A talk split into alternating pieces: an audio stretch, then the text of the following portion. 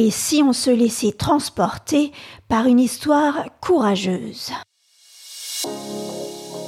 Dans l'épisode précédent, alors qu'est venue la période de l'année où la famille Driscoll parcourt l'Angleterre pour vendre ses marchandises volées, Rémi se fait trahir une nouvelle fois par son père. Accusé à tort d'un vol dans une église, Rémi est emprisonné. Son premier procès passé, il attend la décision du jury. Est-ce que les témoignages en sa faveur et la démonstration habile de son avocat suffiront à l'innocenter? Empêtré dans ces circonstances malheureuses, Rémi regrette de ne pas avoir fait confiance à Mathia plus tôt. Retrouve les épisodes de Sans famille ainsi que d'autres histoires sur ilétaitunroman.com. Allez, c'est parti. Chapitre 20 Bob Plus tard, je compris la raison pour laquelle je n'avais pas été acquitté. Le juge voulait attendre l'arrestation de ceux qui étaient entrés dans l'église pour vérifier si je n'étais pas leur complice. On était sur leur piste, avait dit le ministère public. J'aurais donc la douleur et la honte de paraître bientôt sur le banc de la cour d'assises à côté d'eux. Quand cela arriverait-il? Quand serais-je transféré dans la prison du comté? Comment était cette prison? Où se trouvait-elle? Était-elle plus triste que celle dans laquelle j'étais? Ces questions occupaient mon esprit et le temps passa plus vite que la veille. Un peu avant la nuit, j'entendis le son d'un cornet à piston. Je reconnus la façon de jouer de Mathia. Quel bon ami Il voulait me dire qu'il pensait à moi et qu'il veillait. Cette musique m'arrivait par-dessus le mur de la prison qui faisait face à ma fenêtre.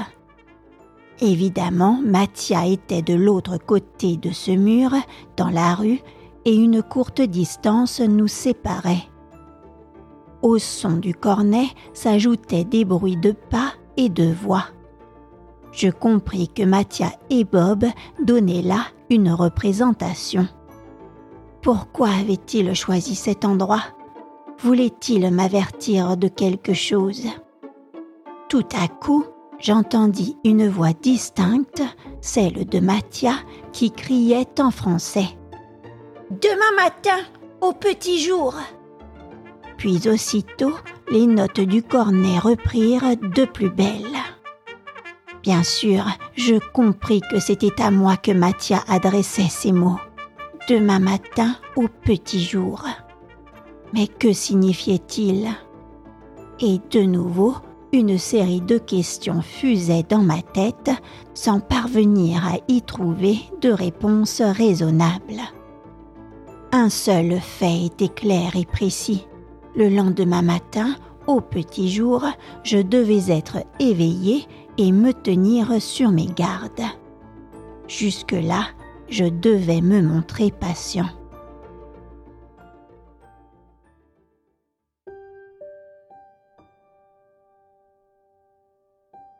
Aussitôt que la nuit fut tombée, je me couchai dans mon hamac et je tâchais de m'endormir. Au bout de plusieurs heures, le sommeil finit par m'emporter. Je m'éveillai au milieu de la nuit. Le silence régnait. Le jour devait être loin encore. Je revins m'asseoir sur mon banc quand une horloge sonna trois coups. Je m'étais réveillé trop tôt, mais mon angoisse persistante m'empêchait de me rendormir. Alors, je me mis à compter les sonneries des horloges et les minutes me parurent longues. Adossé contre le mur, je tenais mes yeux fixés sur la fenêtre. L'étoile que j'observais perdait de son éclat et le ciel blanchissait doucement. C'était l'approche du jour. Au loin, des coqs chantèrent. Je me levai et, marchant sur la pointe des pieds, j'allais ouvrir ma fenêtre. Ma tâche fut délicate.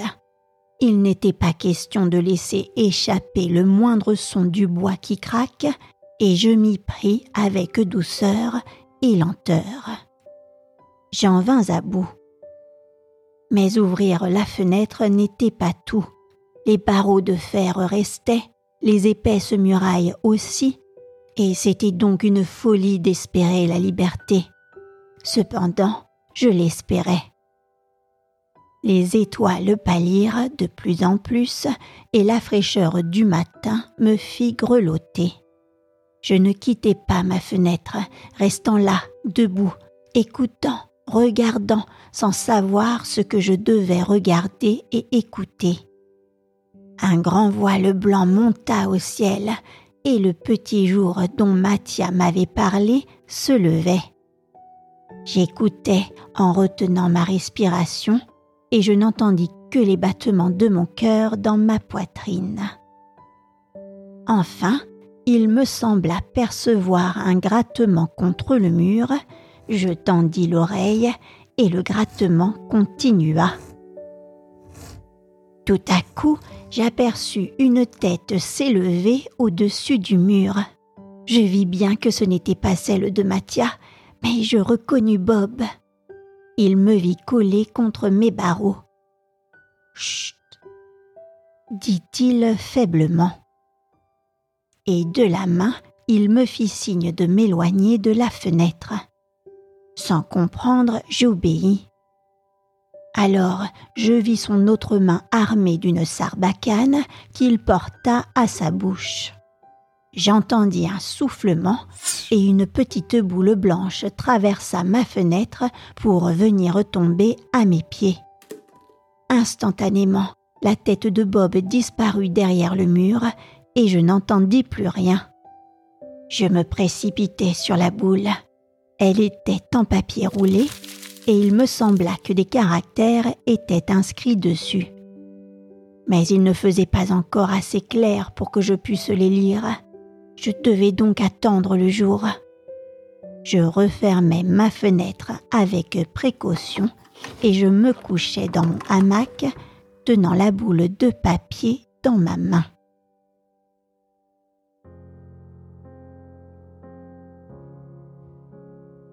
Lentement, bien lentement pour mon impatience, l'aube jaunie et une lueur rose finit par glisser à l'intérieur de ma cellule. Je déroulai mon papier et je lus. Tu seras transféré demain soir dans la prison du comté. Tu voyageras à bord d'un train en seconde classe avec un policier. Place-toi près de la portière par laquelle tu monteras. Après avoir roulé pendant 45 minutes, compte-les bien, votre train ralentira sa marche à l'approche d'une jonction.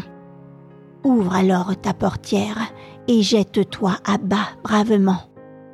Élance-toi, étends tes mains en avant et arrange-toi pour tomber sur les pieds. Aussitôt à terre, monte le talus de gauche, nous serons là avec une voiture et un bon cheval pour t'emmener.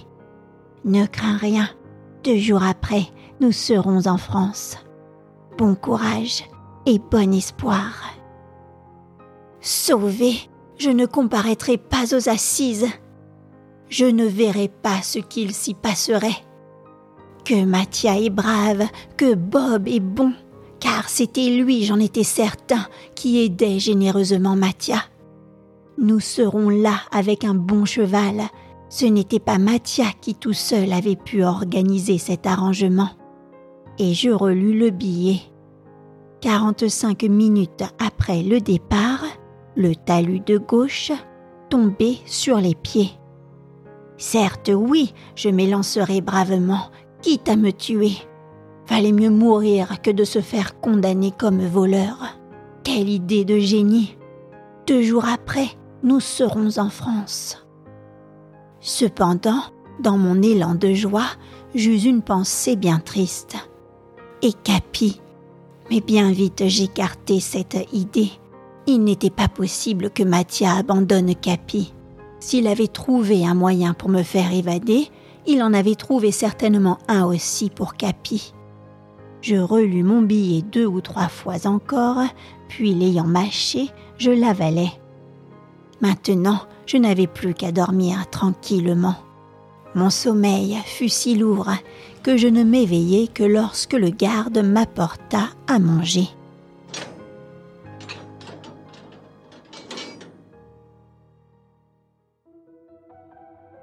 Le temps s'écoula assez vite et le lendemain, dans l'après-midi, un policier que je ne connaissais pas entra dans ma cellule et me dit de le suivre. Je vis avec satisfaction que c'était un homme d'environ 50 ans qui ne paraissait pas très souple. Les choses se passèrent comme indiqué sur le message de Mathia, et quand le train se mit en marche, j'étais placé près de la portière par laquelle j'étais monté. Le policier se tenait en face de moi. Nous étions seuls dans notre compartiment. Vous parlez anglais? me dit-il. Un peu. Vous le comprenez? Oui, quand on ne parle pas trop vite. Eh bien, mon garçon, je veux vous donner un conseil. Ne faites pas le malin avec la justice. Avouez votre faute. Elle sera conciliante avec vous. Je fus sur le point de répondre que je n'avais rien à avouer, mais je compris que le mieux pour moi était de m'attirer la bienveillance de ce policier. Je ne répondis rien. J'étais appuyé contre la portière dont la vitre était ouverte. Je lui demandai la permission de regarder le pays que nous traversions, et il me répondit que je pouvais regarder tant que je voudrais. Qu'avait-il à craindre? Le train marchait à grande vitesse. Bientôt, se sentant glacé par le froid de l'air, il s'éloigna de la portière pour se placer au milieu du wagon. Quant à moi, je n'étais pas sensible au froid et j'avais bien mieux à faire. Je fis glisser doucement ma main gauche en dehors, je tournai la poignée et de la main droite, je retins la portière. Le temps s'écoula, la machine siffla et ralentit sa marche. Le moment était venu. D'un coup franc, je poussai la portière et je sautai aussi loin que je pus je fus jeté dans le fossé. Heureusement, mes mains que je tenais en avant me protégèrent, mais le choc fut si violent que je roulai à terre, évanoui.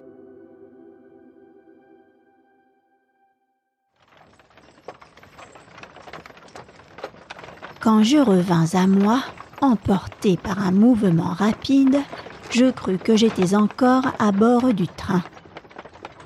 J'entendis un roulement. J'étais couché sur un lit de paille. Chose étrange, mon visage était mouillé et sur mes joues et mon front passait une caresse douce et chaude. J'ouvris les yeux. Un chien, un vilain chien jaune, était penché sur moi et me léchait. Mes yeux rencontrèrent ceux de Mathia qui se tenait agenouillé à côté de moi. En écartant le chien et en m'embrassant, il me dit Tu es sauvé, Rémi Où sommes-nous, Mathia? En voiture. C'est Bob qui nous conduit. Comment ça va, Rémi? me demanda Bob en se retournant. Je ne sais pas. Bien, il me semble. Remue les bras, remue les jambes cria Bob. J'étais allongé sur de la paille et je fis ce qu'il me disait. Mathia s'exclama. Bon, Rémi n'a rien de cassé. Mais que s'est-il passé, Mathia? Rémi, tu as bien sauté du train, mais la secousse t'a étourdi et tu es tombé dans le fossé. Ne te voyant pas venir, Bob a dégringolé le talus tandis que je tenais le cheval, et il t'a rapporté dans ses bras. Nous t'avons cru mort, quelle peur Mais te voilà sauvé Et le policier Il continue sa route dans le train. Je savais l'essentiel. Je regardais autour de moi et j'aperçus le chien jaune qui me regardait tendrement avec des yeux qui ressemblaient à ceux de Capi. Mais ce n'était pas lui, puisque Capi était blanc. Je demandais Et Capi, où est-il? Avant que Mathia n'eût le temps de me répondre, le chien jaune sautait sur moi et il me léchait en pleurant. Mais le voilà, Rémi, nous l'avons fait teindre. Je rendis au bon Capi ses caresses et je l'embrassai. Mathia, pourquoi l'as-tu teint? C'est une histoire, je vais te la raconter. Mais Bob ne permit pas ce récit. Il dit à Mathia Conduis le cheval, Mathia, et tiens-le bien. Je vais arranger la voiture pour qu'on ne la reconnaisse pas aux barrières. Cette voiture était une carriole recouverte d'une bâche posée sur des arches en cerceau. Il mit les cercles à plat dans la voiture, ce qui changea son aspect. Il plia la bâche et m'ordonna ainsi qu'à Mathia d'aller nous cacher dessous. Maintenant la voiture, dotée d'une nouvelle apparence, semblait compter plus qu'une personne au lieu de trois.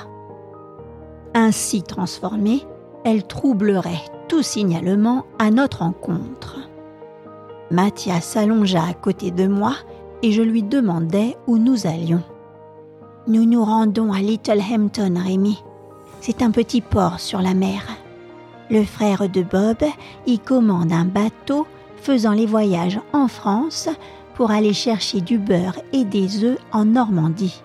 Si nous parvenons à nous sauver, ce sera à Bob que nous le devrons. Il a tout organisé. C'est Bob qui a eu l'idée de te faire sauter du train de te souffler mon message, et c'est lui qui a convaincu ses camarades de nous prêter ce cheval.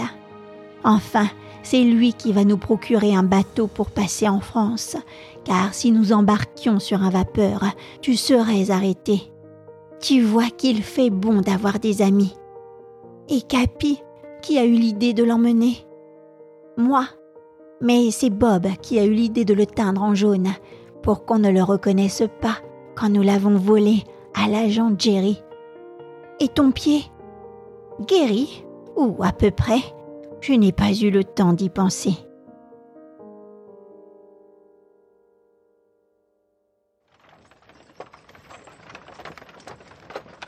Les routes d'Angleterre ne sont pas libres comme celles de France.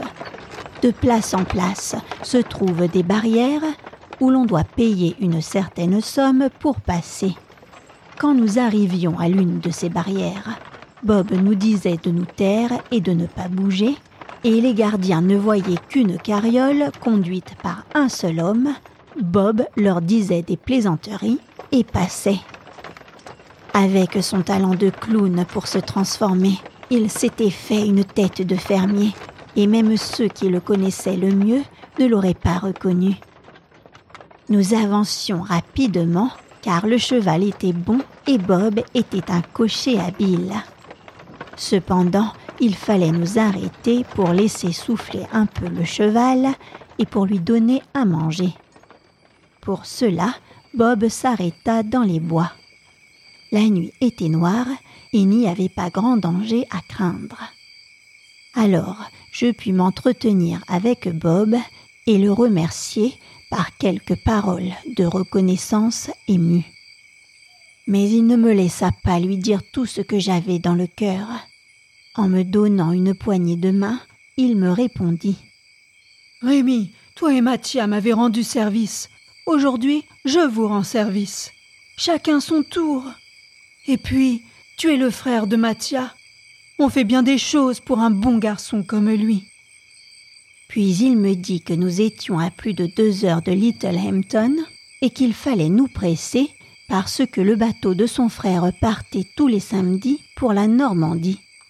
Nous étions vendredi. Nous reprîmes place sur la paille, sous la bâche, et le cheval reposé partit à bon rythme.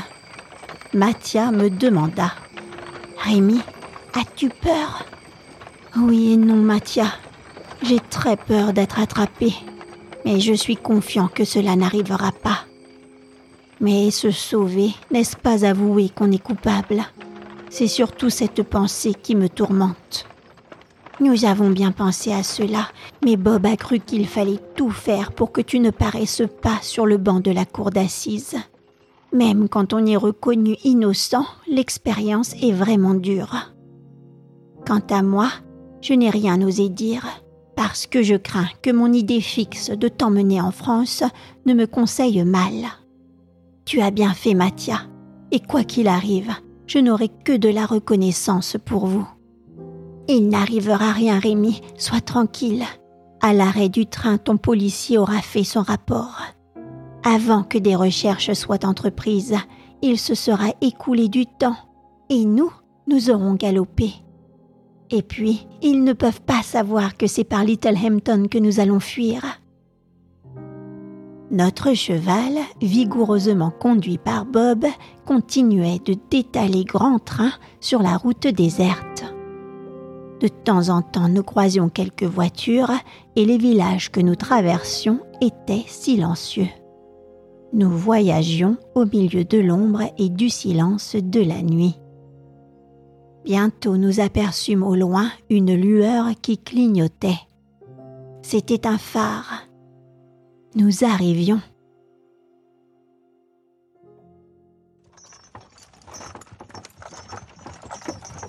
Bob arrêta son cheval et le mettant au pas, il le dirigea doucement dans un chemin de traverse. Il nous dit de rester là et de tenir le cheval. Il allait voir si son frère était toujours bien là et si nous pouvions embarquer sans danger à bord de son navire. Le temps pendant lequel Bob s'absenta me parut long. Nous ne parlions pas, et nous entendions la mer se briser sur le rivage non loin de nous. Notre émotion redoublait. Mathia tremblait comme je tremblais moi-même. Enfin, nous entendîmes un bruit de pas dans le chemin qu'avait suivi Bob. Sans doute c'était lui qui revenait. C'était mon sort qui allait se décider. Bob n'était pas seul. Quand il s'approcha de nous, nous vîmes que quelqu'un l'accompagnait. C'était un homme vêtu d'un ciré et coiffé d'un bonnet de laine. Bob dit Voici mon frère. Il veut bien vous prendre à son bord. Il va vous conduire, et nous allons nous séparer car il est inutile qu'on sache que je suis venu ici. Je voulus remercier Bob, mais il me coupa la parole en me donnant une poignée de main. Ne parlons pas de ça, Rémi. Il faut s'entraider, chacun son tour. Nous nous reverrons un jour. Je suis heureux d'avoir aidé Mathia.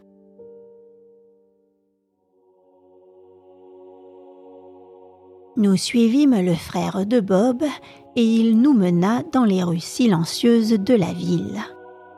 Après quelques détours, nous nous trouvâmes sur un quai et le vent de la mer nous frappa au visage. Sans rien dire, le frère de Bob nous indiqua de la main un navire à voile. Nous comprîmes que c'était le sien. En quelques minutes, nous fûmes à bord et il nous fit descendre dans une petite cabine il nous dit Je ne partirai que dans deux heures. Restez là et ne faites pas de bruit. Quand il eut refermé à clé la porte de cette cabine, ce fut sans bruit que Mathias se jeta dans mes bras et m'embrassa. Il ne tremblait plus.